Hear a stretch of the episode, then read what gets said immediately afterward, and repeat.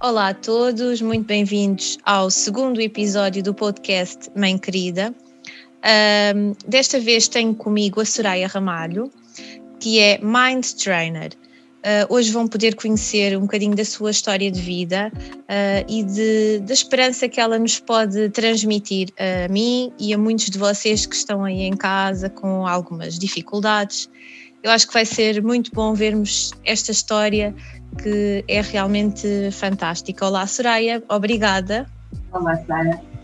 É um prazer é todo meu. Obrigada por teres aceitado estar aqui à conversa um, e por falares de um, de um assunto que acaba por ser também uh, tão íntimo, não é? Que é a tua vida, não é? O teu percurso de, de vida. Claro que não vais contar tudo, senão não, não tínhamos tempo para dar aqui. é verdade mas há muita coisa uh, interessante e que, que, nos pode ajudar uh, a todos a vermos a vida de uma outra forma, certo? Certo. Eu acho que é importante uh, nós passarmos os nossos testemunhos, não, não só aquilo que nos corre bem, mas também aquilo que nos corre menos bem. Por vezes as pessoas sentem-se isoladas, sentem, caramba, isto só me acontece a mim, porque é que não acontece aos outros, porque é que não aconteceu ao outro calhar acontece, acontece muitas vezes. Uh, só que as pessoas tendem a isolar-se, tendem a calar-se, a sofrer e não pedir ajuda quando estão menos bem. E isso acaba por transformar, uh, transformar-se em doenças psicológicas, em baixa autoestima, em tantas outras coisas. Portanto, eu, não, neste momento, aquilo que eu pretendo fazer, o que eu quero fazer é demonstrar que tudo o que é mau tem um tempo limite, assim como tudo o que é bom, obviamente mas podemos olhar para as coisas que são menos boas com uma outra perspectiva. Uh, em vez de nos estarmos a lamentar, em vez de nos estarmos uh, a autocriticar, podemos simplesmente ver o que é que estas coisas menos boas podem trazer de mais positivo. Concordo. Um, nós, antes de começarmos esta conversa, uh, tivemos a, a, discutir, entre aspas, um bocadinho o tema deste, de, deste episódio uh, e acabámos por chegar uh, a, um tema que é do abismo à gratidão e no fundo é isso que estás a, a dizer, portanto que, aquilo que se ganha também de todas essas experiências uh, que nós consideramos menos boas ou que nos fazem sofrer de alguma maneira. Soraya, um, as, as tuas experiências menos boas começaram, digamos, de, numa idade precoce. Sim. Queres nos falar um bocadinho sobre, sobre isso? Sim, claro. Então, olha, um, eu sou fruto de um casamento, um, um casamento que nunca devia ter existido. Uh, minha mãe, uh, na altura, uh, casou-se com o meu pai porque precisava de sair de casa, precisava de se emancipar. Uh, ela vivia numa família muito tradicional em que as senhoras só poderiam ter, por exemplo, só podiam cortar o cabelo depois de casadas, só se podiam um, ter opinião própria depois de casadas. Portanto, ela. Que não era bem a opinião própria, não é? É verdade. Se vamos a pensar nisso, não era bem própria, mas pronto, estamos a perceber o, o conceito. No, no, conceito, entre o meu pai e a minha mãe, como ela sempre foi muito teimosa, eu tenho quem sair, não é?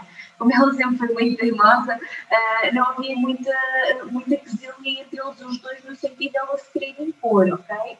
A primeira uhum. coisa que ela fez quando se casou foi cortar o cabelo, tanto ela quanto as irmãs. Portanto, as fotos do casamento dela, delas são todas de cabelo comprido e de seguida estão todas de cabelo curto, que é fantástico. Foi um, um marco, não é? É um marco, é um marco, é. Uh, eu, ainda hoje, uh, nenhuma delas consegue ter o cabelo comprido, passaram tantos anos de cabelo comprido que já não aguentam. Então, os meus pais casaram-se, uh, casaram-se porque, porque era necessário. Uh, eles trabalhavam ambos na hotelaria, eles viviam na altura, salvo erro, em Fátima, não eu sou de Vieira do Eia. Um, eu nasci e uh, fiquei com os meus avós paternos, porque os pais tinham que trabalhar e estavam longe.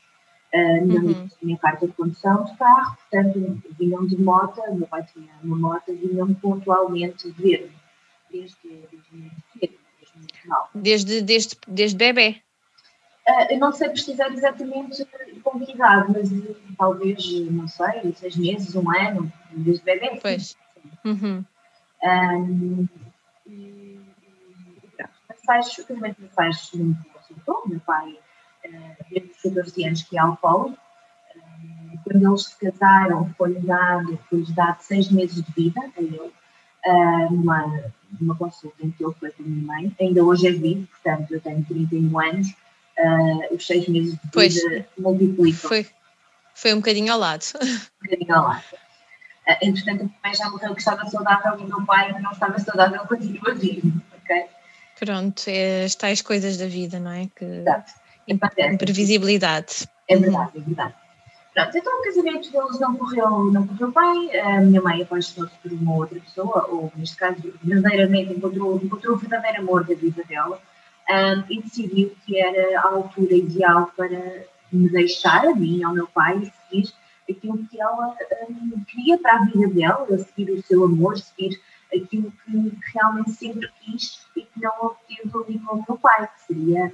Um, e tu um, lembras dessa fase? Não, uh, Eras muito pequenina? Era, ainda não tinha 3 anos.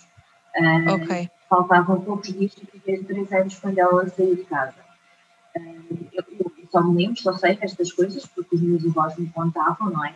E, e obviamente, claro quando ela saiu de casa, hum, ela deixou-me, também ao encargo dos meus avós, hum, e disse que eu ficaria bem entregue. Hum, durante muitos anos, eu pensei, olhava para esta história do género, caramba, a minha mãe abandonou-me, como é que é possível uma mãe abandonar uhum. filho? Quando eu tive uma Revoltava-te? Sim, sim, revoltava-me. Um, mais porque durante todo o meu percurso quando eu fui criança e adolescente, eu tive muitos abusos psicológicos da parte do, do meu avô paterno, uh, em que chamava muitos nomes à minha mãe, em que contradizia a história toda do que aconteceu. Portanto, todos nós temos uma perspectiva, não é? Todos nós olhamos Exato. coisas de uma, de uma forma. A forma que a minha mãe tinha de olhar para a situação era uma, a forma que o meu avô tinha de olhar para a situação era outra. Era outra.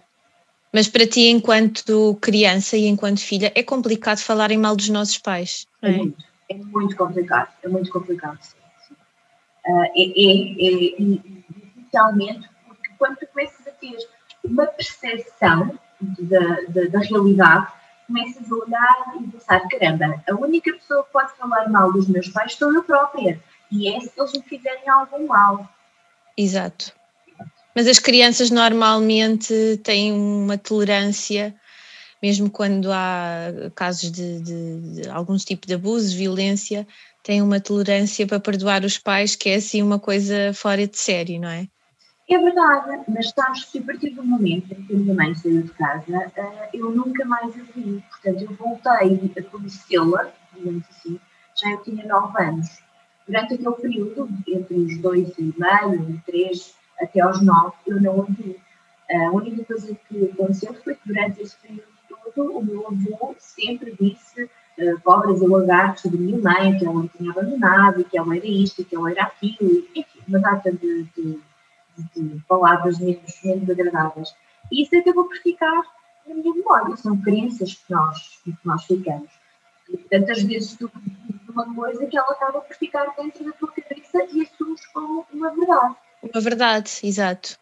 Sim. Mas o tempo foi passando, os anos foram passando, uh, e relativamente a esta situação da minha mãe, estou completamente em paz. Hoje, como, como adulta, olho para as circunstâncias e vejo que o que ela queria era realmente deixar com os meus avós, porque ela, quando saiu de casa, ela não tinha de onde ir.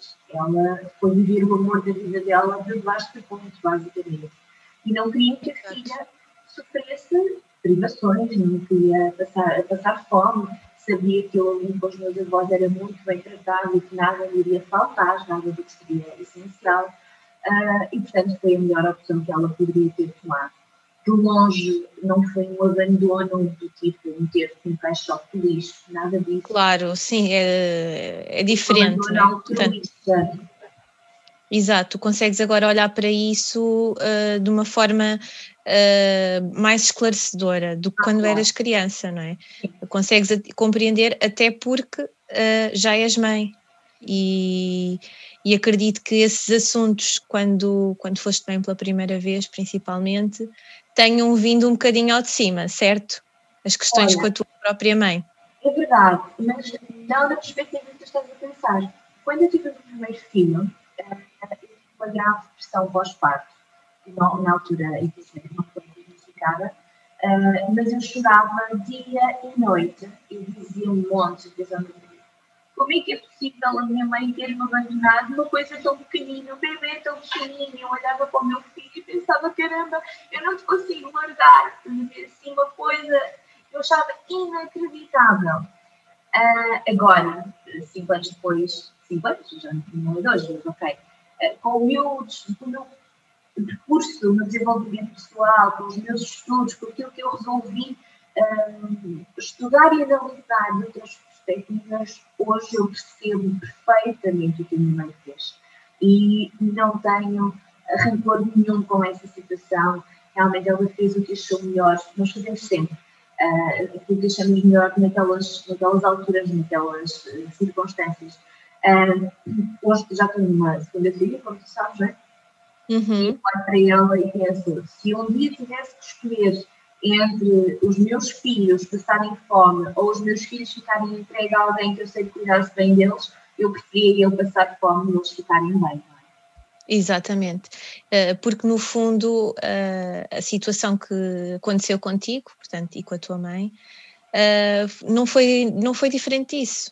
Uh, há, há, até montes de filmes e, e coisas que são fantasiadas uh, com base nesse tipo de realidade, que é quando uma mãe vê uma situação de perigo, seja ela qual for, perigo, privação, uh, vai tentar pôr sempre a sua cria ao mais salvo possível. Portanto, e acho que realmente conseguiste digerir bem, se é, que é a palavra mais correta, toda essa situação Uh, e, e, e vês que foi isso que ela fez contigo, no fundo. Foi. Ela pôs-te a salvo. Ela pôs-me a salvo. No fundo. É, mas lá está. Um, a perspectiva das outras pessoas não é exatamente esta.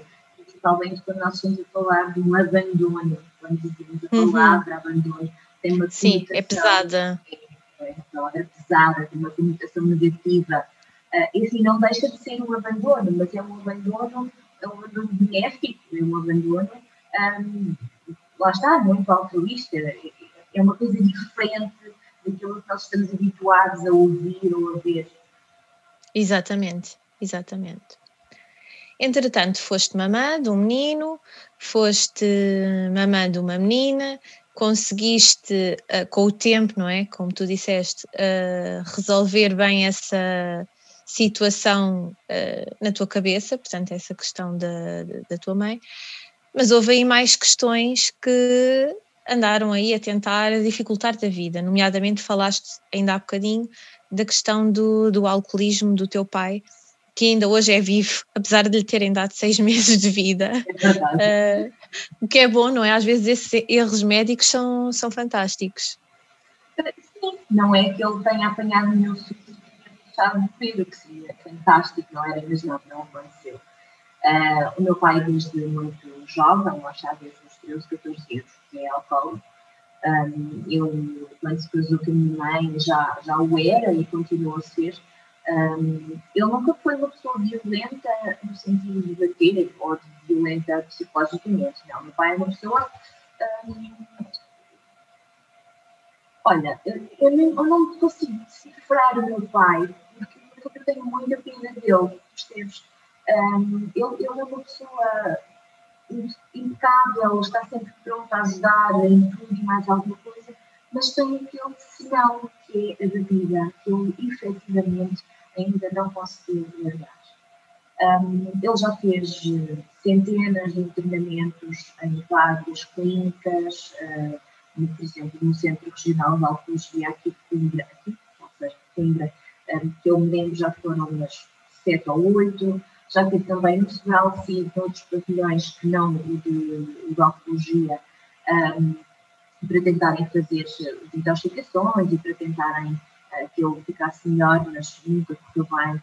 E uh, hoje está internado num centro de acolhimento temporário para sem-abrigo, uh, porque ele decidiu que, como não se conseguia curar, como não conseguia ter a vida dele, o dinheiro dele e as coisas dele, preferiu ir viver para a rua um, isto, isto, tem histórias por trás, tem muitas histórias claro. por trás, não é? Ele viveu cá comigo diversas vezes na minha casa, um, só que eu não conseguia, porque, como é óbvio, eu não permitia dentro da minha casa que existisse álcool, sabendo eu que ele é alcoólico. É? Exatamente, exatamente. Não é uma situação eh, de, de bebida social, não é? É completamente não. diferente. É completamente Olha, diferente. Na minha primeira casa, uh, que eu aluguei com, com, o meu marido, uma das vezes em que o meu pai foi viver connosco, uh, nós pegámos nas garrafas todas que tínhamos, porque faz anos, ou, ou, ou, compramos uma cerveja, ou compramos, sei lá, qualquer coisa. Qualquer coisa, exato. É? E nós pegámos as garrafas todas e escondemos dentro da sapateira, dentro dos sapatos, mesmo lá por trás. Oh meu Deus! Era para ele não ver, porque que escondêssemos no armário qualquer ele ia encontrar. Mas de certeza que não ia cheirar os nossos sapatos, não é? Escondemos lá. Mas, mesmo assim, eu acho que uma delas desapareceu. Não sei muito bem como, mas eu acho que uma delas desapareceu, sim. Um, essa história, esta história, pronto, uh, ao mesmo tempo é hilariante. Eu estou a imaginar-te chegares a um, por exemplo, a um ginásio, pedirem para te descalçares e começar a dizer, está aqui a cheirar a vodka. Quem é que está a beber whisky? Nunca tivemos vodka em casa. Mas olha, na altura, tanto eu quanto o meu marido éramos bombeiros e as botas dos bombeiros são bem altas. Dá para esconder lá as garrafas de beirão e aquelas coisas assim. Aqui fica uma dica, olha, fica uma dica para quem tiver que esconder garrafas. Botas. Botas, Botas. de cano alto. Exatamente, foi o melhor sítio que nós encontramos para esconder. foi muito, opa, foi engraçado. Depois a necessidade acaba por fazer com que tu fiques mais criativa, não é? Portanto, Completamente. Lembrarmos daquele sítio e é aqui que vamos esconder. Também não queríamos meter as coisas no lixo, não é? Exato. Nem eu nem o bebemos álcool, mas socialmente, quando vem alguém cá à casa, gostamos de ter, gostamos de ter uh, alguma coisa. Qualquer coisa. Claro. Exato. Um, portanto, voltando à situação do meu pai, ele já tentou o suicídio muitas vezes, muitas vezes. Um, mesmo quando eu era pequena, eu, portanto, eu vivia com os meus avós paternos e com o meu uhum. pai, que pontualmente trabalhava na hotelaria. Quando eu digo pontualmente era porque, uh, apesar de não ser um excelente trabalhador na área dele, uh, a hotelaria está ligada diretamente ao álcool, não é? Vai servir um copo de vinho a um cliente, e eu para de mesa, se ele vai servir um copo de vinho a um cliente, se ele tem aquela adição, ele sente necessidade de beber um, também aquele vinho ou aquela, aquela bebida alcoólica. E, portanto, ele está constantemente Pois, e deve ser complicado, ainda por cima trabalhando na, na, na hotelaria. Era a mesma coisa que me porem a mim a trabalhar numa loja de gomas. Não dava. viciada, sou viciada. Isso era impossível, não, não dava. Não dava, pois, não, mas é, é verdade, é verdade. Um, e ele sempre trabalhou nessa área, foi a área que ele sempre gostou de trabalhar, vai falar saber porquê, não é? Um, se eu tivesse acesso, sei lá, a chocolates todos os dias, sem controle, eu também ia querer. Quer dizer, agora não. Tá, sem dúvida, sem dúvida. Uh, portanto, ele uh, estava, às vezes, despediam-se, despediam outras vezes estava a trabalhar, um, estava internado nos hospitais. Uh, eu lembro de diversas situações das tentativas de suicídio dele, uh, tanto quando eu era criança quanto quando eu era uh, já adolescente e adulta, porque isto continua a existir. Um, olha, uma delas, eu tinha talvez uns seis, cinco, seis anos, um, e tinha ido com os meus avós a casa dos amigos dele. Os meus avós nunca saíam de casa, muito menos comigo. Uh, mas naquela altura, não sei porquê, nós tínhamos saído, tínhamos ido à casa dos amigos. Um, e uma das nossas vizinhas foi lá chamar-nos porque o meu pai tinha tentado suicidar. e ela tinha ido socorrer e que tinha posto para dentro da boca azeite e leite, que era para tentar que ele vomitasse as coisas que tinha, que tinha ingerido. Uh, e não, Meu Deus! Salvo foi com um, um, o spray que se põe nas árvores para matar o bicho das árvores, que não tinha laranjeiras e limoeiras, uhum. e pronto, então ele bebeu isso um, e depois fui para o hospital, como é óbvio, não é? Fizeram uma toda e passado uns dias estava fresco tipo, uh, cada vez que ele tentava suicidar, ficava uns dias internado na psiquiatria, só que dava-lhe a medicação, ele trazia a medicação para casa, começava a beber, não tomava a medicação porque tinha medo dos efeitos que fizesse com a bebida Exatamente. E acabava por não dar em nada. Ah, não dava em nada, não. Uh, depois, passados uns anos, uh, eu, eu vinha com a minha avó, porque a minha avó, uh, quando eu nasci, ela já tinha quase 70 anos, e como eu era a única mulher ali em casa, eu dormia com ela, porque como ela tinha problemas cardíacos, eu tinha que tomar conta dela durante a noite. Caso ela se sentisse mal, caso acontecesse qualquer coisa, eu tinha que estar ali para ajudar. Um, e, e, exatamente por trás da porta, da um, parede do quarto da minha avó, ficava o quarto do meu pai. Então, uhum. sobre a madrugada, começámos a ouvir um barulho tipo pum, como se alguém estivesse a bater à parede, mas de uma forma muito pausada.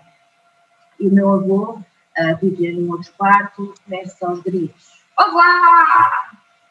Estou ali a bater! Mesmo assim, não era assim muito carrancudo, muito. Um, Pronto, carrancudo, não tenho outra palavra. Exato. Não, carrancudo já diz muita coisa. Exato. Levantei-me, fui lá ao quarto do meu pai ver o que, é que estava a passar e um, o meu pai estava com a cabeça encostada à parede que fazia divisão com o quarto da minha avó estava a bater com a cabeça na parede, deitado no chão. Ele só tinha mesmo um espacinho, porque aquele espacinho que tinha era entre o guarda-fatos e uma cômoda. Portanto, eu consegui se enfiar ali naquele espacinho e a forma que ele teve de nos chamar foi bater com a cabeça na parede. Um, quando eu entrei no quarto, era um cheiro, era um cheiro que não imaginas. Portanto, o que tinha acontecido foi que ele se tinha tentado suicidar novamente. Uh, o pai dele era total patifa. Um dos efeitos secundários do que ele bebeu foi fazer cocó uh, no quarto todo, porque ele não conseguiu controlar. Evitar. Evitar. Uhum. Andava tudo cheio de cocó, mas nós naquela altura não conseguimos perceber o que é que ele tinha tomado. Um, eu fui procurar os medicamentos dele, os medicamentos estavam intactos, ou não, só, só faltava aqueles que ele tomava habitualmente, não conseguimos perceber. Um, a minha avó foi lavá-lo, também 112, minha avó foi lavá-lo, dor e tal, e coisa, e mandaram-no para o hospital. Portanto, um, eu vi a janela do quarto dele e vi o cão. Do cão. E Desculpa, agora não se percebeu. Abriste a janela, sim. E o shampoo das pulgas do cão, o shampoo do cão. O shampoo das pulgas do cão, ok. Sim, o shampoo que nós lavávamos o cão para retirar as pulgas. Uhum. e estava, ainda tinha um bocadinho, o frasco, Uh, e o meu pai, eu acho que até tinha um, um bacio onde fazia xixi e fins, e estava também para lá despejado um bocado. Portanto, ele não bebeu o frasco todo, ele bebeu uma parte do frasco. Certo. e na altura liguei então para os bombeiros, expliquei, olha, encontrei isto assim assim, portanto, eventualmente o que ele tomou foi este shampoo, uh, e eles depois pediram-me os ingredientes, as coisas todas que lá estavam escritas, e eu passei essa informação. Um, mas foram tantas as vezes, sei lá. Situações que, que, que, ele, que ele esteve mal, não é? Tentou, tentou pôr termo à vida e, e vocês a assistirem, não é? Sim, sim. Olha, uh, uma das vezes, já eu era adulta, já, acho que já foi uh, ligaram-me da polícia de Coimbra a dizer que ele estava na ponte de Santa Clara para tentar suicidar e que tinha uma carta endereçada a um amigo. Se eu sabia quem era aquele amigo, era um amigo daqui da Vieira. Porque a carta não nunca sobre a carta. Sei que ele, ele nunca se mandou para o Rio, okay? mas já tentou, na Ponte de Santa Clara, já tentou umas três ou quatro vezes. Portanto, ele passa ali, aquela zona da, da ponte, aquela zona de segurança uhum. da ponte, e, mas nunca se manda. Ponte Santa Clara, portanto, Coimbra. Coimbra. Um, houve uma determinada altura, isto agora já relativamente comecei a ficar cansada, não é? Destas situações, porque um, já são tantas as vezes que acabo por já levar a brincadeira, porque o que é que eu hei de fazer? Então. Pois, nada. Nada. E das últimas vezes um, eu disse, ah, eu vou-me mandar para a ponte, vou-me mandar para o rio. Pai, não a pena, tu sabes nadar, para que vais mandar para o? Opa, sério. Não, é, é, é, brincar um bocadinho. É, é, com uma situação que é séria, não é? Grave, mas uh, acabas por levar com humor. Ah, ou seja, tem que ser, percebes? Tem que ser. Porque é que não faz sentido, meu, entende? Não faz sentido. Ele sabe o que sabe nadar. Ele sabe que a pior coisa que podia acontecer, e com o acordo de Santa Clara passa do Rio Mondego, o Rio Mondego ali naquele sítio, até é um sítio que não tem grandes coisas que possam... Correntes, nem, não, não, nada. Não, Pronto. não tem. Portanto, o que ia acontecer é que ele se mandar para lá, ia ficar todo molhado, ia ter a margem do rio ou ia nadar para sair dali, não ali ver. Exato. Não era, não é o ideal. Enfim, não, não é. portanto, uh, agora voltando aqui um bocadinho ao início, para além da, da situação com a tua mãe, que tu demoraste, os anos que demoraste a aprender a, a, a lidar, a gerir e a entender, uh, também não foi fácil a, a, relação com o teu pai devido a isto que acabaste de contar. Portanto, são várias as situações que, que passaste com ele, complicadas, e imagino que agora olhes para isto e até te rias e des uma gargalhada como aconteceu agora mesmo, mas quando eras criança uh, acredito que não tenha sido bem assim. Não, não foi, não foi.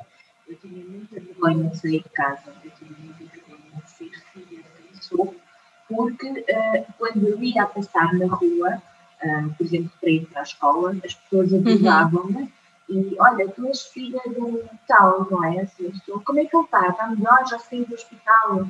Isto era constante. Portanto, eu não era conhecida como a Soraya. A Soraya. Como a filha. A filha. Do. Okay?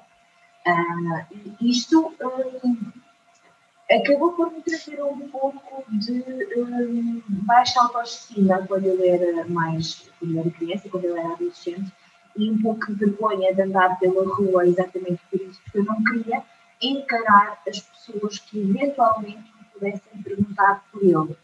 Percebes? Tu eras tipo uh, aquela criança que nunca queria estar em nada, tipo bicho do mato, uh, afastavas das pessoas? Uh, Olha, um, eu afastava-me das pessoas, é verdade, eu afastava-me das pessoas, sim. Um, na escola, eu sempre fui rotulada de autoritária, sempre fui rotulada de um, como se tivesse o nariz empinado e pensasse que era mais que os outros. Mas na realidade era apenas uma capa que eu criava para que as pessoas não se metessem comigo e não tivessem pena de mim.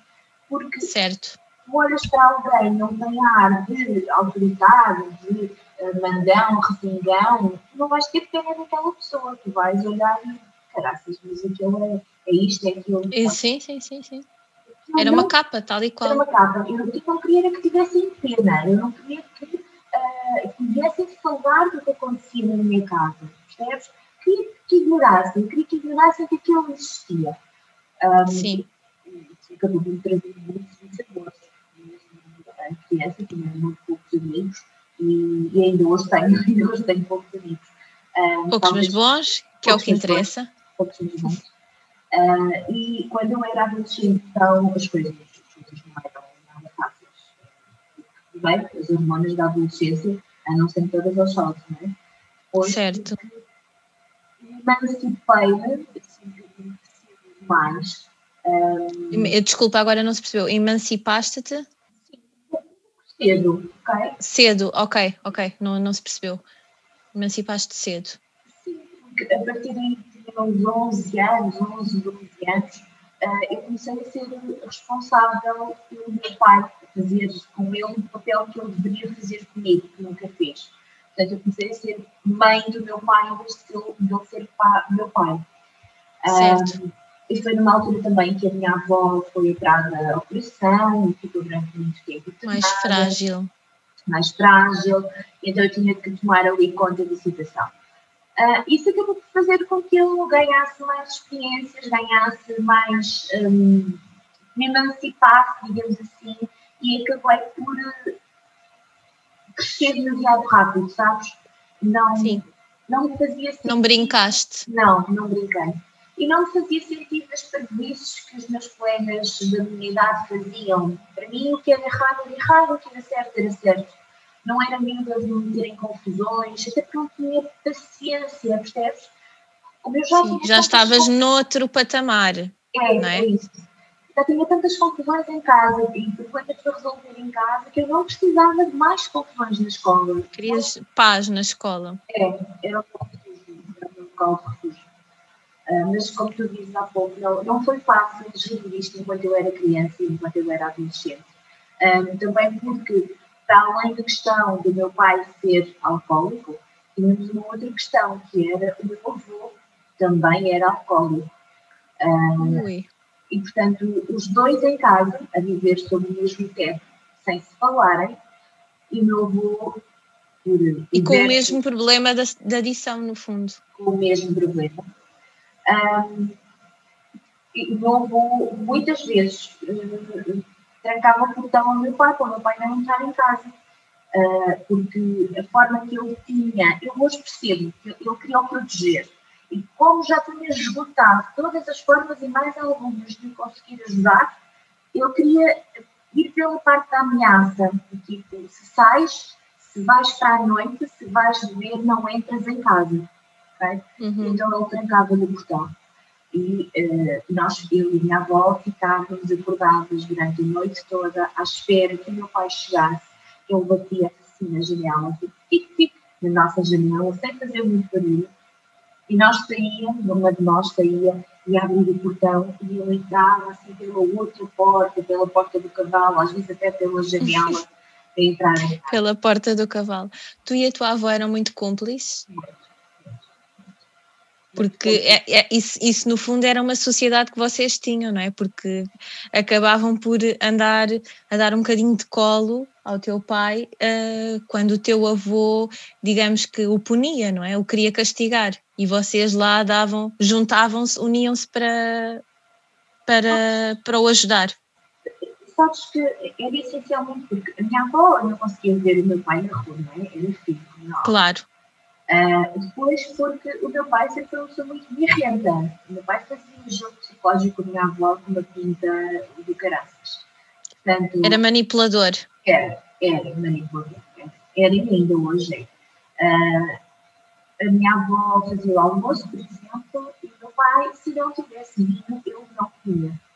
E uh, havia vinho em casa, que era do meu avô, que não se podia ir tirar nem sequer um bocadinho, porque eu controlava tudo ao Então, uma de nós, ou eu ou ela, tínhamos que ir ao café ou à mercearia, escondido, trazer uma garrafa de vinho para o meu pai beber, porque eu, se não tivesse o vinho, eu ficava ali dias e dias e dias sem comer. Portanto, fazia jogo psicológico com ela. Mas eu sei que depois dela ir dormir, ele se levantava e vinha à cozinha comer. Ou maçãs, ou queijo, ou o que quer que fosse. O que houvesse. O que houvesse. Ele só para fazer jogo psicológico com ela, para ela ir comprar o vinho. E acabava por ir. Uh, mas não, não só por isso, a minha avó sofreu muito também com o meu avô. Uh, não só pela questão do meu pai, mas o meu avô era uma pessoa muito ríspida em tudo, ok? Ele não, nunca foi uma pessoa de saber falar, ter uma conversa como eu estou a ter contigo. Tudo aquilo que ele queria dizer era dito a gritar era dito de uma forma um, agressiva. agressiva. Sim, de uma uhum. forma muito agressiva. Não era aquela pessoa de que tu vias, se calhar, ou que tu te lembras muito dele a rir, a sorrir. Eu não me lembro em casa a falar disso. Nunca me lembro de As memórias que eu tenho do meu avô, eh, quando eu, agora vamos falar disso, é meu avô tinha uma ruga assim, muito, muito acentuada de ambos os lados da boca e um, o que eu me lembro é de ver o vinho escorrer pelas duas rugas. Oh meu Deus. Sério, porque ele quando chegava à casa já alcoolizado, o, o vinho vinha a escorrer assim pelas duas rugas. Ah, era uma coisa tão estranha. Mas eu, é das coisas que Tipo um vampirinho. Tipo, tipo um vampirinho, vampirinho a escorrer a gota. Que era a gota. Exato. O cheiro, o cheiro do álcool, do vinho tinto que eu bebia, que era só vinho tinto, ainda hoje está aqui gravado no meu memória. Imagino. Sabes que uh, a determinada altura, volta dos meus 12, se calhar, quando eu me comecei a emancipar mais, um, eu deixei de ser a miúda que fazia as vontades todas uh, a toda a gente. E fazia as vontades todas à avó, e ao avô, e ao pai. Então as coisas começaram a correr menos bem. Porque o meu avô resolvia chegar a casa e começar a disparatar por todo lado, e eu deixei de me calar. Até uhum. determinada altura, até essa altura, eu ficava com medo, encolhidinha ao lado da minha avó. A partir daí comecei a levantar a crista e uh, se eu falava mal, eu falava mal. Ele dizia-me, deixa-me respeitar. Dizia, se quer respeito, dê só respeito. Ah, coisas assim. Uh, Também então, fruto, fruto da, da adolescência, não é? Que é aquela fase em que não é? começam a tentar sair um bocadinho da casca. E tu foi dessa maneira. Verdade, foi dessa maneira. Sabes, porque eu achava que tudo tinha um limite. Então era justo a minha avó estar todos os dias, todos os dias a sofrer. Ela levantava-se de manhã sem voltar de se levantar e levantava-se por obrigação, sabia que a partir do momento que se levantasse ia começar a ouvir por, passar por coisas sem jeito nenhum. Ou porque o, o tacho estava sujo, ou porque não havia, sei lá, leite ou qualquer coisa do género. Ela começava a ouvir ralhar o dia inteiro até à noite. E, Canseira estava certo, que não era correto, não fazia sentido. Para além dela ainda ter que gerir a situação do meu pai, não é? Portanto, Exato. De forma de defesa dela, comecei a impor. Uh, claro que o meu avô não gostou e, portanto, ficámos ali durante uns anos um bocadinho azedos um com o outro. Pois. Ah, olha, e as coisas foram avançando, eu fui crescendo, fui gerindo uh, melhor ou pior, mas uh, sempre da forma que eu achei que seria mais correta. Foste evoluindo. E também houve coisas que começaram a correr bem. Sim, claro. Entretanto, começaram. Também conheceste o teu marido, algures por aí no, no caminho? Não. Já tinha 18 anos, já tinha 18 anos quando conheci, 17, salvo erro. Antes disso, eu tinha começado a trabalhar, comecei a trabalhar aos 12, 13 anos, porque, uh, como nós vivíamos apenas da reforma da minha avó, o meu pai não tinha rendimentos, uh, deixaram de conseguir pagar os meus livros escolares. Apesar de eu ter abono de família, um, nós na altura o abono não é como é hoje, hoje dão vouchers, acho eu, para irem levantar os livros. Na altura nós tínhamos que pagar os livros à, à papelaria e depois a escola é que devolvia o dinheiro, era uma coisa assim. Uh, e tínhamos que então tu foste trabalhar para comprar os teus próprios livros? Sim, sim. sim. De outra forma não poderia estudar, muitas vezes, não vai? Uh, faltas por não ter, não ter material. material. Uh, mas também fui roubada muitas vezes. Uh, eu chegava a casa com o ordenado, com o dinheiro, ou do dia, ou, ou, do mês, dependendo do sítio onde eu estava a trabalhar, que já trabalhei em muitos sítios.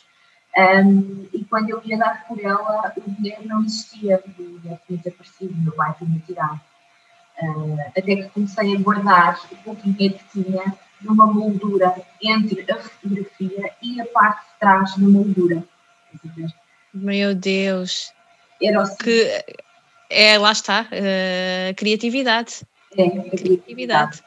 Imaginava que meu pai não fosse ali buscar dinheiro, realmente nunca foi. Um, mas nos outros sítios onde ele os guardava, ele, ele ia lá sempre. Ele encontrava sempre. Encontrava sempre. E, portanto, começaste a trabalhar com 12, 13 anos, que uh, tendo em conta uh, que tu só tens 31 anos, uh, é muito cedo, portanto, na nossa geração, em gerações anteriores é, é normal a ideia, portanto, a geração dos nossos pais, avós, terem começado a trabalhar tão cedo. Agora, na nossa geração não é de todo o mais comum. Como é que tu conseguias gerir trabalhar, estudar? Eras apenas uma criança? Olha, um, deixei de ser criança muito cedo, sabes? Uh, e pois. a necessidade faz o momento.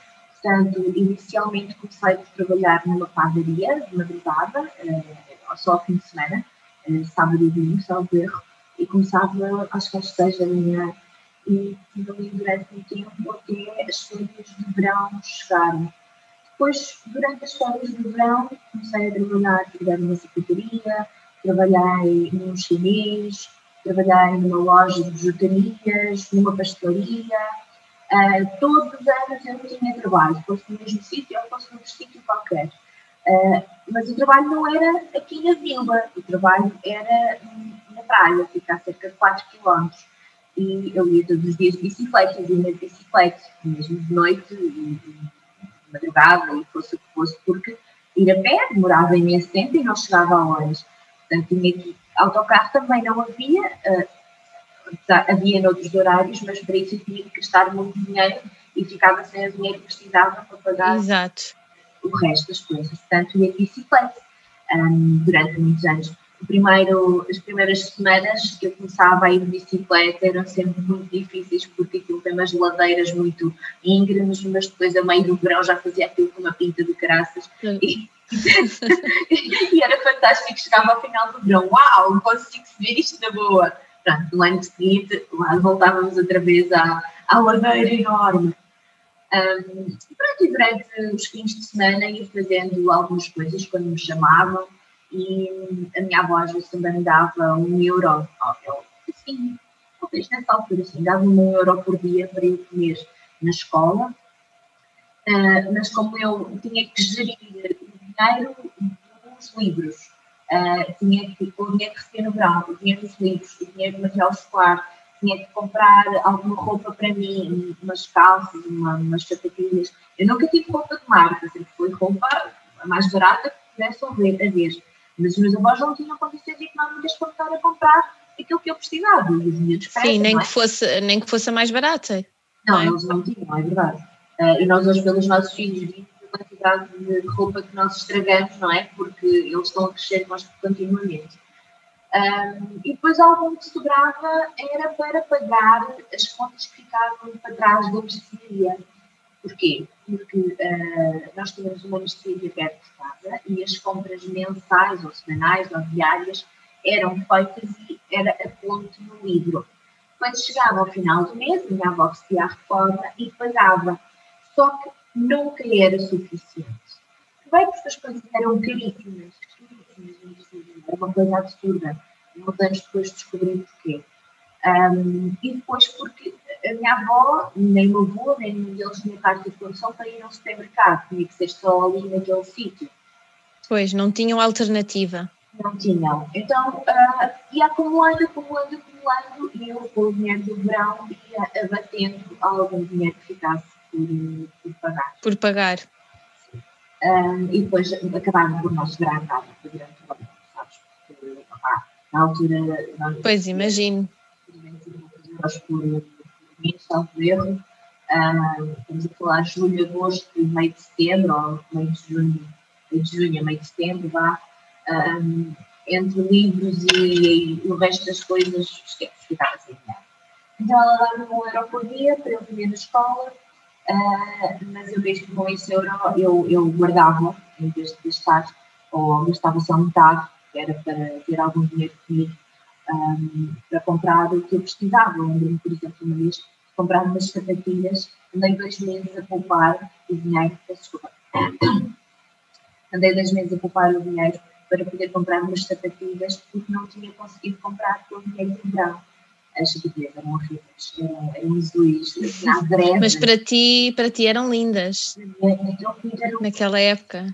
Era, estavam ali na montra da sapatilha, fazia questão de ir pelo caminho mais longo. Deves ter tido um orgulho quando conseguiste comprar, deves ter sentido assim uma coisa fascinante.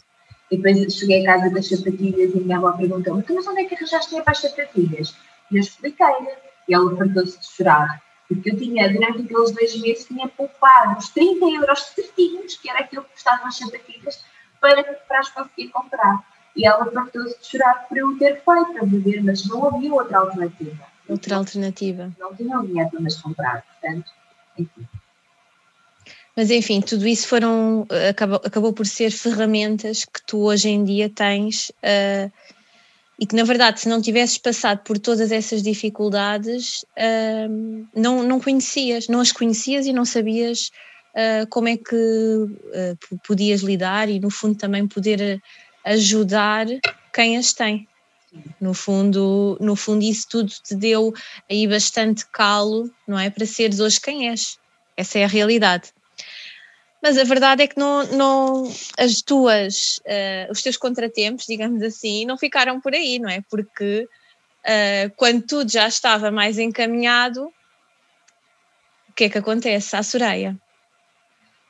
Olha, quando tudo estava mais encaminhado, uh, eu, eu juntei-me com o meu marido, tinha 18 anos, um, e a minha avó na altura começou a adoecer uma doença degenerativa e que fazia com que ela, pouco a pouco, ficasse sem as faculdades dela, as faculdades uhum. físicas. Uhum. Okay?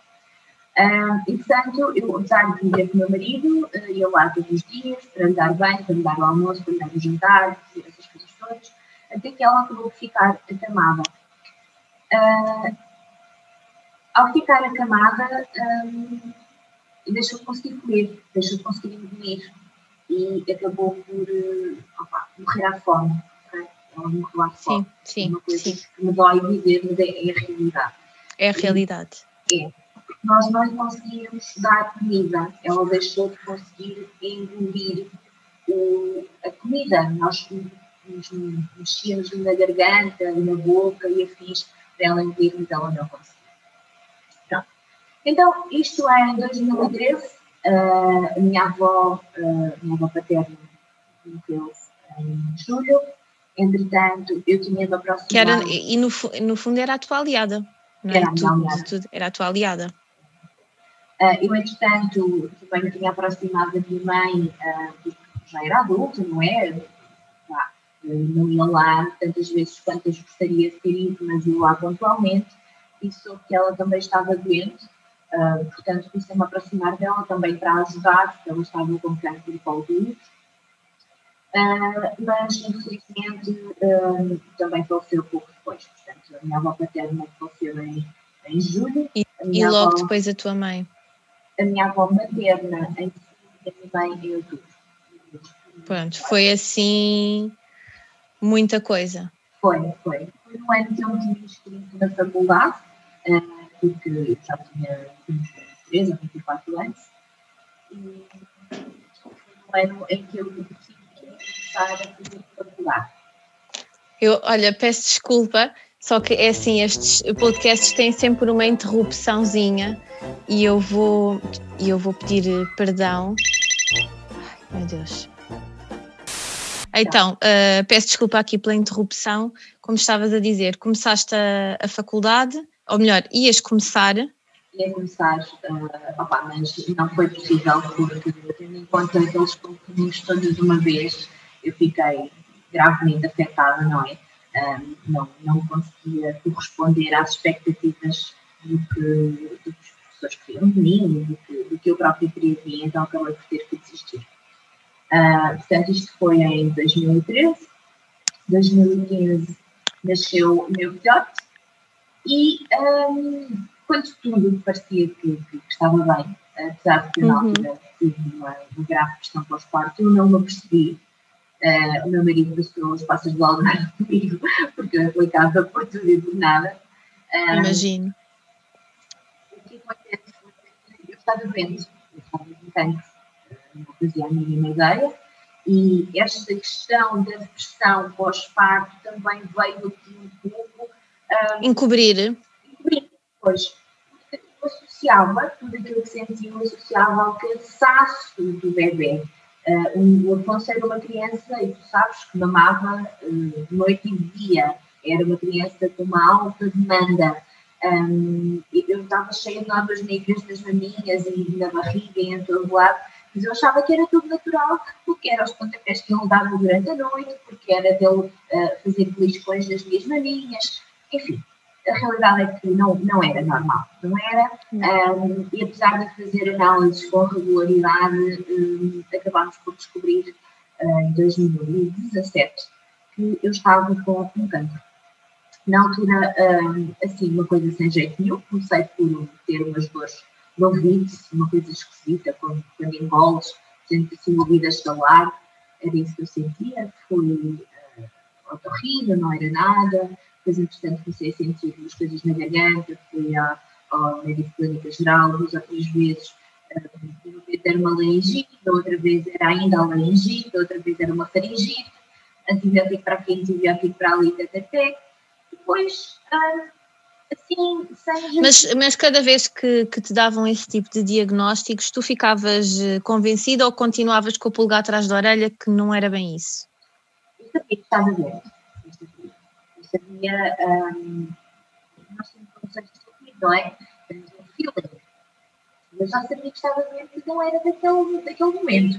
Já era há bastante tempo, se calhar mesmo antes do Afonso nascer por, e, e, até antes de eu engravidar dele, porque eu, durante muitos anos eu tinha tonturas, mas tonturas de que uh, eu tinha medo de sair de casa, porque eu tinha medo de desmaiar.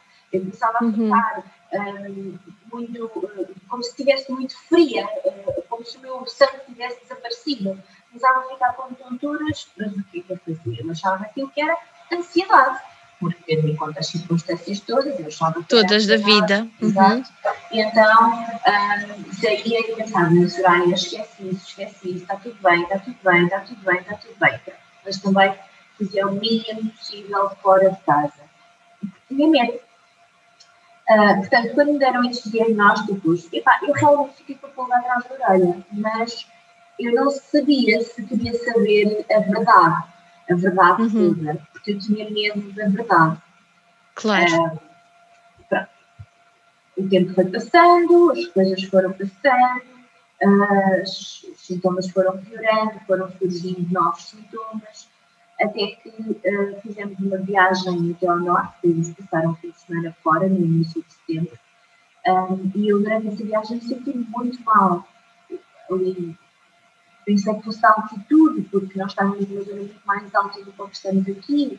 Uh, não te consigo explicar com palavras o que é que eu sinto. Senti, não te sentias bem? Não tu não te sentias bem? Eu não sentia bem, eu sentia angustiada, nervosa, sentia o meu corpo.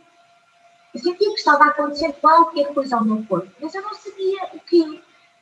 Um, Chegámos lá, eu deitei-me, fiquei o dia todo deitada, os tios do, do, meu marido na altura estavam lá, começaram todos a dizer, ah, estás grávida e tal, não, mas não estou, ah, mas não, não precisas ficar assim, porque acontece com bebês pequeninos, o Afonso na altura tinha, ainda não tinha dois anos, acontece muitas uhum. vezes, é normal, pois, mas não, não é isso, não é nada disso, não, eu não estou grávida. Pronto, uh, no dia seguinte, quando acordei, um, apercebi-me que tinha, tinha saído um caroço no meu pescoço. Seria logo as coisas. O caroço no pescoço não é nada de bom, não é? Exato. Um, voltámos para casa e isto foi no início de setembro, durante ali uns dias, durante uns 6, 7, 10 dias no máximo, Uh, o caroço manteve-se, entretanto surgiram novos caroços e comecei a ter muita dificuldade em medir. Começou a sair uma massa aqui à volta do meu pescoço, aqui na base do pescoço, começou a surgir uma massa que me fazia ter dificuldade em medir, dificuldade em respirar.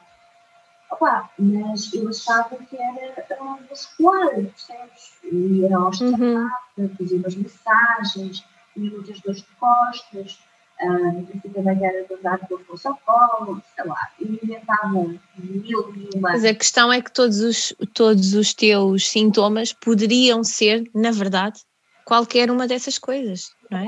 O, o cansaço de, de ter um bebê, uh, todo, todo o teu passado, não é? Portanto, a parte uh, emocional, portanto, tudo isso poderia ser tudo mas tu uh, mantiveste-te, uh, digamos, fiel ao teu feeling. Sim. Na procura do diagnóstico. Na procura do diagnóstico, porque a determinada altura já não conseguia induzir pode ser uma coisa que se possa fazer. Mesmo que seja ansiedade, mesmo que seja cansaço, eu preciso de ajuda, porque eu não posso continuar nestas circunstâncias. E então, fui ao hospital, uh, porque já tinha ido a tantos médicos, tantas outras coisas, e nenhum deles me soube ajudar, portanto fui ao hospital. E fui ao hospital no dia 11 de setembro, lembro-me de estar na sala de espera a ver a reconstituição das torres gêmeas. Pois, ficou marcado. Ficou, ficou. Primeira abordagem que eu tive do médico, do médico que faz a triagem, foi que era stress e que eu precisava de fazer yoga. Uh, eu olhei para o senhor e refilou-lhe, como sempre fui. Perguntei-lhe se ele achava que eu tinha cara, com 25 anos ou 26 anos de idade, se eu tinha cara quem tinha stress ia para o hospital, porque o último registro que havia meu no hospital tinha sido dois anos antes de ter tido o meu filho, e foi na altura do parto. certo. Todo, eu não era pessoa de ir ao hospital por dar cá pelo parto. Um, tive sorte de, nesse momento, enquanto estávamos ali naquela mini discussão, entrar um outro médico uh, que, eu, que eu já conhecia e, e eu fiz, mostrei o que, é que, o que, é estava a acontecer e então ele pediu para que o meu processo fosse passado para a cirurgia, que era o qual eu estava. A partir daí, Sara, foram horas. Foi todo um, pronto, foi todo um, foi todo um rol de médicos, não é? Entrar e sair e tu, e até receberes o diagnóstico. É, é verdade, mas apesar disso, o diagnóstico que nesse dia ainda não foi o diagnóstico certo. Uh, portanto, eu nesse dia fiz diversos exames e análises, e, mas uh, nenhum deles conseguiu chegar a uma conclusão. E um, eram quatro da manhã, as urgências estavam assim limpinhas, só lá estavam umas quantas pessoas, e a médica chamou-me, a minha amiga Que estava comigo, que não arredou pé ali, que ficou ali comigo durante a noite toda, uh, e sentou-me no sítio mais escondido daquele hospital, daquela aula, uh, onde havia uma botija de oxigênio ao lado, e pensei, hum, está ali uma botija de oxigênio por aqui, deve ser para dar oxigênio que a gente sinta mal. Então, o que me disse foi, oh, Soraya, boa noite, olha, uh, nós já fizemos aqui vários exames, vários testes, e acontece que a Soraya tem um cancro uh, de mama ou de pulmão em estado avançado e isto que se vê, uh, que a Soraya sente na garganta é uma metástase. Portanto, não sabemos uh, para que pontos do corpo é que ele já está metastizado. Poderá estar para o sangue, para os ossos, para isto, para aquilo, e olhado para a senhora. Meu Deus. É o género deve estar na sala errada. Não, não te passou isso pela cabeça? Não, não, não deve estar a falar com a pessoa. Eu, eu, eu fiquei, eu na altura fiquei a olhar para a senhora e, e, e pensei, estas pessoas tiveram a fazer aquele jogo de palito, uh, tipo, ok, temos esta notícia para dar a uma miúda que tem um bebê de um ano e pouco, quem é que vai calhar o palito mais pequeno que é para contar a notícia? Por isso é que eles demoraram tanto tempo a contar-me. E a forma como ela disse, quer dizer, pode ser, bem, por um lado, ela foi uh, direta uh, e não teve com rodeios, não é? é por outro lado, uh, não, não, também não foi com falinhas mansas, não é? Estou a dizer a mesma coisa, por outras palavras, mas. Enfim, naquela altura, a coisa doeu muito, eu hoje percebo, e, e depois, durante o percurso todo que eu passei até. até até aos tratamentos e não sei o quê, foi importante eu ouvir aquilo da forma que eu vi no momento em que eu vi, ok? Eu, na altura, uh, precisei de chorar, precisei de extravasar, eu não conseguia chorar, mas refugiei-me lá numa sala, na sala de, de, do hospital, a, tentar uh, perceber o que é que eu ia fazer à minha vida e, e a determinada altura a senhora pergunta se eu precisava de alguma coisa, se eu estava bem, e eu disse, não, não, deixe-me só chorar. Depois a Mariana estava comigo, chegou a Maria, chegou o meu primo, chegou um enfermeiro que me veio buscar e disse, olha, já percebemos que tem canto, mas não é por estar a chorar nesse canto que vai resolver, portanto veja lá sempre para dentro das urgências. E eu, ok, está bem, tudo bem. Uh, vai entrar e Meu Deus. numa maca num cantinho, não fiquei a fazer nada. Fiquei ali três dias, uh, não fizeram mais exames, assim, ficavam à espera para ver o que é que podia fazer. Um, durante o dia, o levava o meu filho para ir ver comigo. E eu, então, só ia dormir às urgências à noite. Durante o dia estava cá fora. Havia um jardim no hospital, eu estava cá fora. Dava mama ao menino, brincava com ele, estava por ali. Depois passaram para um outro serviço. Nesse serviço voltaram a fazer mais exames. Uh, depois, entretanto, ter alta, não tinha alta, fui internada três semanas lá no hospital e fazer mais uma data de exames um, biópsias atrás de biópsias, mas nenhuma delas era conclusiva porque a massa tinha muita necrose por fora, estava morta, e para se chegar a uma conclusão precisávamos de células vivas. Um, só que como era muito irrigada, eles não ter uma hemorragia interna.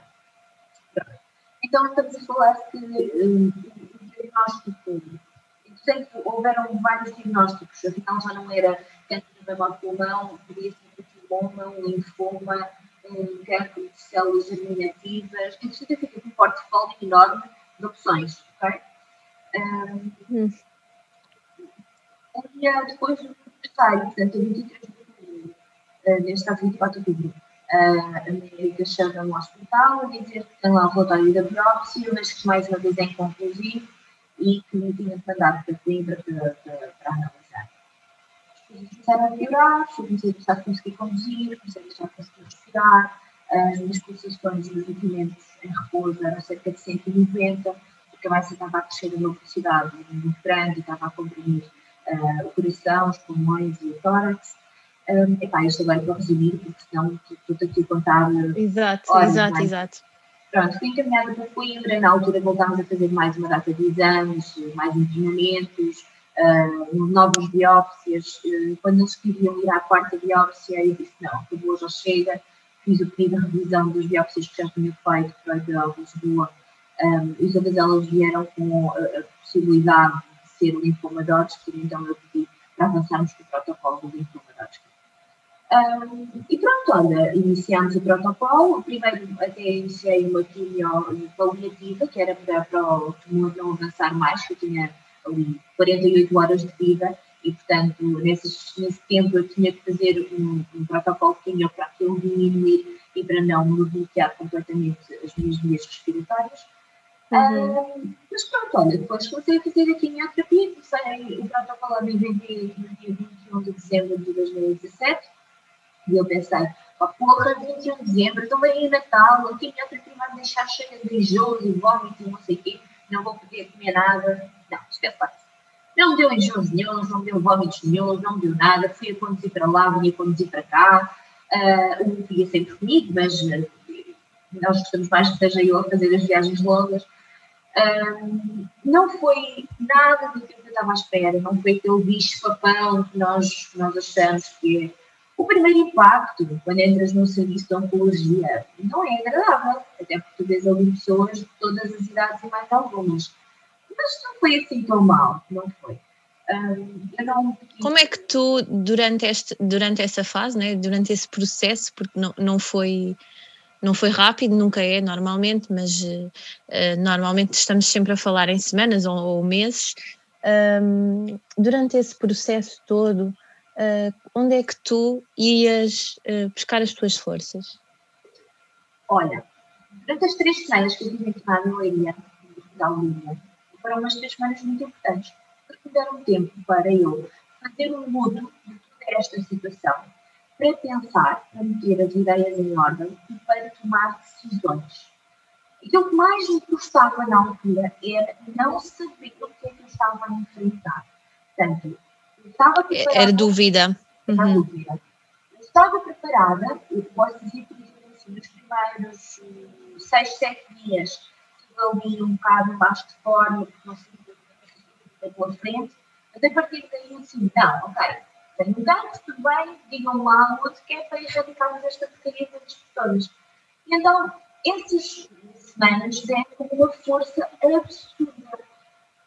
Eu digo que elas trouxe delas, porque eu tive tomar consciência de mim mesma, para me analisar, para ver o que aquilo que tinha.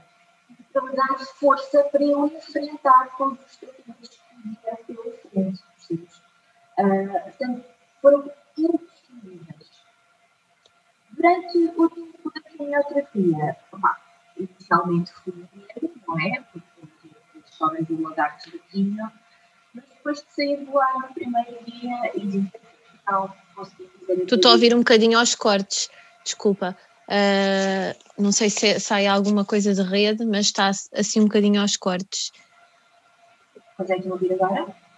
Sim, estou a ouvir. Mas de vez em quando parece que há assim umas, uns, uns cortezinhos, umas interferências. Mas. Okay. Vamos lá. Sim, ok. Um, depois de perceber que. Muito melhor. conseguia fazer a minha vida normal. Um, opa, olha, pronto, foi, foi andando. Eu ia lá de 15 em 15 dias, salvo erro, fazer quimio. Um, foram 12, 12, 12 sessões de quimio, salvo erro, sim.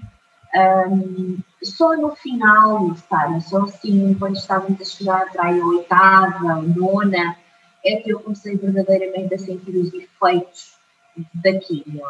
Portanto, saía lá um bocado enjoada, nunca vomitei, mas saía lá assim um bocado enjoada, por exemplo, eles tinham o seu bonito de lavar as mãos, tinham um cheiro muito forte, eu ainda hoje sinto esse cheiro, vem à memória esse cheiro, fico enjoada com esse cheiro. Depois comecei a fazer uh, injeções para a medula, porque a não estava, os meus glóbulos brancos não estavam suficientes, não estavam... Suficientes, não é? Não estavam em, em, quantidade suficiente? Sim, é verdade. E pronto, assim, ficar assim um bocadinho mais pesado, então eu chegava daqui, ficava ali deitadinha o resto do dia, mas no dia seguinte levantava-me a trabalhar com a E tu, por acaso, uma coisa... Uh, que uh, é interessante, bem, não sei se é interessante, mas tu, uh, durante todo, toda essa fase, tu nunca deixaste de trabalhar. Não, não. Nunca deixei. E trabalhar manteve-te, de certa forma, ainda mais agarrada à vida. Manteve-me ocupada, manteve-me. Uh, nós, quando temos muito tempo, começamos a pensar em muita porcaria, não é? Então, Exatamente eu preferia agarrar o meu trabalho trabalhar e mesmo durante aquele tempo que eu estive internada em Leiria sem saber exatamente o que tinha, eu pedi para me levarem todos os documentos que eu precisava de fazer e levei o computador e tudo mais e a minha médica fartava-se de rir porque quando me ia chamar ao, ao quarto para eu fazer o exame eu estava a trabalhar. Estavas a trabalhar. e ela fartava-se de rir porque eu não sabia, não era o não saber estar quieta, era, já tinha eh, usado aquele tempo para fazer o luto, já tinha esperado, tinha de chorar. Já sabia que tínhamos que enfrentar aquilo, então não estava ali a fazer nada, vamos trabalhar. Bola para a frente, não é? Soraya sempre com, com esse espírito, até nos momentos mais, mais difíceis e mais delicados, sempre no bola para a frente. Onde é que tu vais buscar essa energia toda? Opa, hum, onde é que eu vou buscar? Ou seja, nós temos que criar a nossa própria energia uh, nós temos sempre duas opções na nossa vida. E, e todos nós, a todos nós, nos acontecem coisas boas e coisas menos boas, não é? Normalmente só nos lembramos das coisas menos boas. Portanto, a minha perspectiva é: ok, isto aconteceu, muito bem, e o que é que eu posso tirar de bom daqui? Okay? Nós podemos ficar-nos a lamentar porque aconteceu isto, ou porque ficámos doentes, ou porque ficámos isto ou aquilo, ou então podemos olhar e pensar, ok, boa, isto aconteceu, então o que, é em que, é que eu vou usar isto?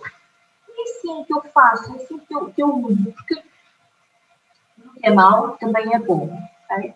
Um, como, como eu te disse há pouco, o meu cancro trouxe-me tantas coisas boas que se não fosse ele, eu hoje não estaria aqui a falar contigo da forma que estou, com a perspectiva que tenho, com a serenidade que sinto, com a felicidade nós precisamos a dar valor a coisas que, que, que, não, que não davam. Que não dávamos, ok? Uh, Eu lembro-me de estar no hospital e ter, estar a fazer uma lista de coisas que eu queria fazer quando saísse do hospital, okay?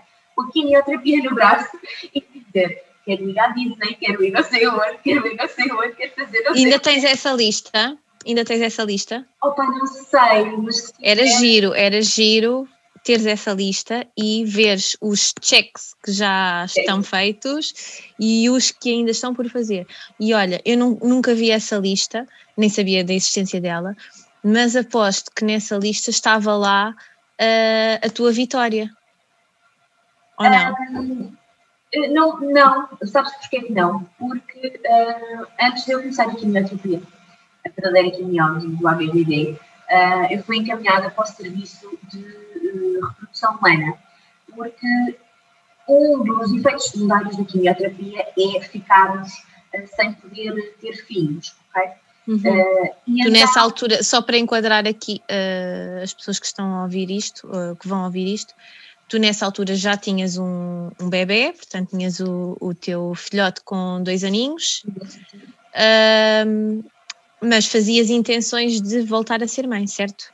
Sim, eu fazia intenções de voltar a ser mãe, uh, mas uh, na altura o que aconteceu foi que uh, para eu poder guardar os meus óvulos, eu tinha que ter um, um mês inteiro de injeções para os folículos se multiplicarem tinha que passar por uma microcirurgia com anestesia geral para guardar esses óvulos e não tínhamos garantias que funcionasse, não é? Certo. Tínhamos que ter sempre uma fertilização in vitro e uma data de coisas. Uh, tendo em conta que eu tinha muito tempo de vida, não era adequado fazê-lo. Então, não era prioritário. Não certo. era prioritário, não. Eu já tinha um filho, Uh, portanto, eu e o meu marido conversámos sobre o assunto e decidimos, não, primeiro está a minha vida, primeiro uh, eu quero viver para estar com o meu filho para vê-lo crescer, se eventualmente tivermos que ter mais filhos, teremos, se não tivermos que ter mais filhos, não teremos. Bom, ficámos por ali, portanto eu disse que não, eles ainda me perguntaram diversas vezes, tem a certeza, tem a certeza, tem, tem a certeza.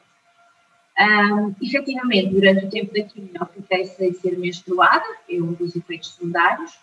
Ali no meio, faz-se uma pausa para se poder uh, fazer uma avaliação de como é que está o tumor.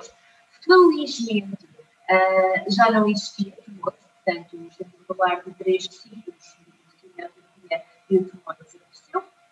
Claro que tive que terminar o protocolo um, para, para ficar, para, portanto, tiveste de terminar o protocolo para que ficasse completamente efetiva a sua. Para consolidar, uh, para consolidar uhum. digamos assim, ok? Exatamente. Uh, o, o, protocolo até dizia seis ciclos de quimioterapia e uns quantos de radioterapia. Mas na altura eu fui pedir uma segunda opinião uh, e decidi não fazer a radioterapia porque, tendo em conta que já não existia eh, tumor propriamente dito, eh, não era, não fazia sentido estar a, a levar com radiação num local onde, não, onde já não existia tumor. Pronto. Então, quando terminei uh, o período dos tratamentos, passado um mês ou qualquer coisa, voltei a ser menstruada e pensei, boa, afinal vou voltar a poder ter filhos, não é?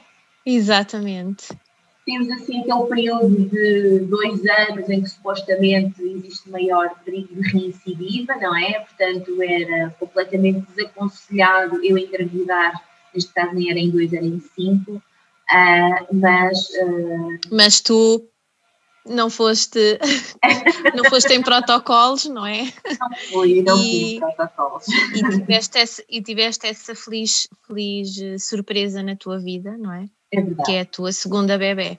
Uh, portanto, eu tinha terminado em julho de 2018 a quimioterapia e 2019 engravidei da minha filha.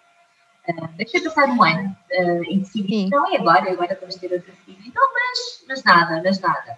Fomos ao médico, fui perguntar ao médico, um outro médico, neste caso até foi da Fundação Champal Lemon, um, o que é que eu achava, se eu estava liberada ou não. Eu disse que achava muito pouco provável que o meu tipo de, de tumor voltasse a ter, voltasse a surgir. Um, e uhum. se eu me sentia bem, se eu me sentia preparada, que a quimioterapia não ia ter qualquer tipo de entrave com o desenvolvimento da bebê. Foi, foi muito bem.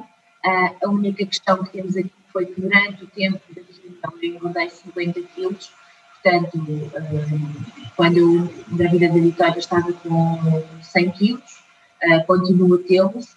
Uh, alguns dos efeitos secundários da quimio foi, nomeadamente, desenvolver um, uma esteatose hepática, que é uma gordura no fígado, e isso aconteceu devido aos medicamentos que eu tomei na altura, foram muitos corticoides, e também devido ao facto de eu ter ganho muito peso, e uh, desenvolvi uma resistência insulínica, que faz com que o meu corpo não consiga emagrecer da forma como o corpo deveria. Sim, deveria.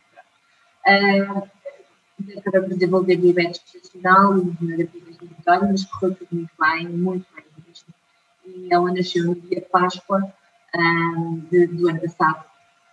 Uma bebê linda, saudável, ainda maior que o irmão. Que bom, que bom, maravilhoso. Soraya, como é que uh, desta experiência toda e da história que tu já contaste, tu passaste a, a, ter essa vontade que sempre, que sempre existiu, no fundo, dentro de ti, de ajudar os outros. Como é que isso surgiu na tua vida? Uh, depois de tanta coisa acontecer e depois de um cancro e depois vem uma bebê e é imensa coisa, não é? Como é que isso aconteceu também?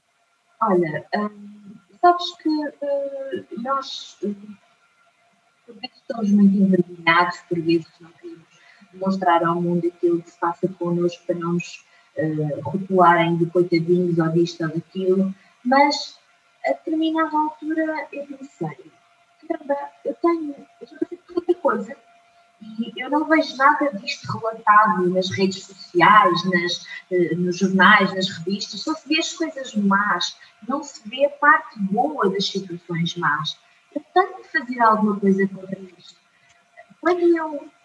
Quando eu um... Todas as, as, tuas situações más não é, que passaste ao longo da tua vida, uh, certamente foste procurar, deixa cá ver se houve alguém que também passou por isto, não é? Nas diversas, é diversas situações. Essencialmente quando eu tive o diagnóstico. Uh, quando eu tive o diagnóstico, é histórias de terror na, na internet, ok? Este morreu, o outro morreu, uh, o outro fez não sei o quê. E depois algumas pessoas que se viam que tinham começado a fazer as químios e que até se tinham safado, simplesmente não falavam do assunto com medo, sei lá, de, de, de voltarem a ficar doentes ou. Não sei, não sei. Pronto. O que sei é que as pessoas têm que perceber que um cancro e todas as outras coisas que já não aconteceram na vida não nos podem limitar podem nos capacitar. Nós podemos olhar para as coisas de várias formas. Um, eu escolho, todos os dias, olhar para a minha vida e ver o que é que de bom trouxe esta situação de que é que eu posso aprender mais com ela, ok? E isso faz-me querer ajudar os outros, mostrar aos outros que, olha, pode estar agora aí no meio da mas isso não vai uhum. sempre. Ok? Exatamente. E, e no meio dessa, no sítio onde tu estás, há coisas boas. Não te foques nas coisas más. Foca-te naquilo que de bom te trouxe o mal, porque é assim que vais sobreviver e que vais ganhar motivação para a vida. Eu sei que um, não é uma forma, não é a forma habitual de viver, mas estou cansada, saturada de tanta coisa má. Uhum. Acaba por ser absurdo, parece que o nosso mundo não tem coisas boas, parece que só nos acontecem coisas más, porque só o mal é que dá notícia. Não, é importante partilharmos o bom, é importante vermos uh, que a nossa vida pode ser maravilhosa mesmo ver o copo acontecem... exatamente. Ver o copo meio cheio não é? Assim é por palavras mais uh, simples não é? Exato, ver é o copo meio cheio. É isso. olha Soraya um, onde é que as pessoas te podem encontrar porque tu agora um, és mind trainer e corrijo-me se estiver a dizer algum disparate uh, és mind trainer Uh, tens uma página no Facebook, Soraya Ramalho Mind Trainer, no Instagram, tens também o teu blog, eu vou deixar tudo escrito. uh, e as pessoas podem te contactar. Como é que é? Como é que funciona? Uh, quem agora ouviu isto ou quem já passou pelo teu, pelas tuas páginas de, nas redes sociais, como é que é? Olha, um, no, no rescaldo de todas estas situações, a minha parte do desenvolvimento pessoal estava posta de parte, okay? uh, não estava a dar devido valor. E então resolvi fazer uma formação de hipnoterapia com o Nuno Cortês, que eu adoro. Essa formação abriu-me os meus horizontes para tantas coisas fantásticas que eu só posso agradecer. E, portanto, fiz uma formação de coaching e acabei por descobrir que uh, existem vários tipos de coaching. Existe aquele coaching mais estruturado, mais uh, definido para, por exemplo, coaching financeiro ou coaching empresarial, mas também existe o coaching menos estruturado, ou que o que eu faço é menos estruturado e tem mais a ver com a autoestima, com a automotivação, com lá está, ver o copo mais eh, meio, meio cheio e meio não cheio. meio vazio. Portanto, o meu trabalho, o meu papel é um, ajudar as pessoas que vêm uh, fazer um plano de tratamento, seja ele através da hipnoterapia, para tratar eventualmente algumas crenças que possam estar instaladas ou algumas fobias que possam ser eliminadas também através do coaching e da programação neurolinguística. Eh, ou seja, ressignificamos ali aquelas situações, analisamos e vemos o que é que podemos tirar de bom e aquele monstro mau deixa de ser tão grande comparando com o facto de nós conseguimos tirar. Portanto, uhum. só contactarem, uh, analisamos a situação, o que é que se pretende uh, trabalhar, tratar e uh, eu estou à inteira disposição. Tu tens um, um, um plano tipo ou uh, cada caso é tratado de forma individual? Cada caso é tratado de forma individual. Nós temos okay. situações, imagina, em que a pessoa simplesmente tem uma baixa autoestima e precisa de trabalhar essa baixa autoestima.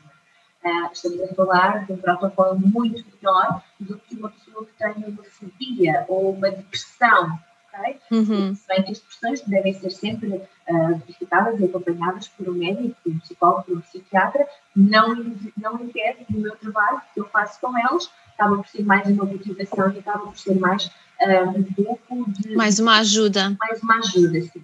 Mas se estamos okay. a falar de duas áreas completamente distintas, é impossível nós podermos dar um tempo padrão. Este tipo de coisas não costuma durar muito tempo, este tipo de sessões. Por exemplo, a nível de todos, estamos a falar entre 8, hum, 12 sessões. A nível de hipnoterapia, regra geral, até são menos sessões. Uh, mas tudo vai depender, claro, do, de, de, caso para caso, não é? Uhum. Ok. Uh, às vezes começamos por uh, trabalhar uma questão de baixa autoestima e depois apercebemos que o que causa aquela baixa autoestima é o trabalho que é desenvolvido, ou seja, que a pessoa não gosta do local de trabalho, não gosta do que está a fazer. E então aí já temos que direcionar o coaching mais para a parte um, do desenvolvimento pessoal para que ela se possa encontrar, para que possa encontrar um novo trabalho e para depois chegarmos ao objetivo final que é o ser mais feliz, o ter mais autoestima. Ok. Olha, Soraya, hum, eh, não sei se tens mais alguma coisa a dizer. Eu quero te agradecer mais uma vez, porque hum, é, é, foi muito bom a tua partilha. Eu acho que realmente não há muita gente com a tua disponibilidade no sentido de partilhar, uh, porque, como tu disseste, partilhar coisas boas é fácil, não é? Mas situações difíceis é mais complicado uh, e tu fizeste-o de forma um, exemplar, não é? E quero dar-te os parabéns pelo teu percurso de vida e uh, porque apesar de todas as dificuldades que encontraste, viste sempre o copo meio cheio e chegaste onde chegaste agora. E uh, portanto quero dar-te os parabéns. Um, e pronto, quero agradecer-te mais uma vez. Espero que as pessoas que que tenham ouvido o teu testemunho tenham gostado tanto quanto eu. Uh, e, e, pronto, um grande beijinho para ti. Olha, foi um prazer estar aqui. Uh, eu acho que este trabalho que estás a fazer é muito importante. Uh, chegar a mais pessoas, no meio de tudo aquilo que está a acontecer neste momento, que é esta pandemia e estas, estas alterações diárias que nós estamos a viver, dar-nos um pouco de alento, um pouco de, de amor, de amor próprio e, e olharmos um pouco mais para nós. Portanto, eu é que agradeço por me ter dado a oportunidade de estar aqui e partilhar contigo. Um, já sabes que estarei sempre à disposição de qualquer coisa. Obrigada, Soraya, foi, foi maravilhoso. Uh, e pronto, vou-me vou -me despedir de ti, vou-me despedir de quem está a ouvir esta conversa. Espero que estejam todos tão agradados quanto eu e quanto a Soraya. E pronto, olha, sejam felizes. Beijinhos. Beijinhos.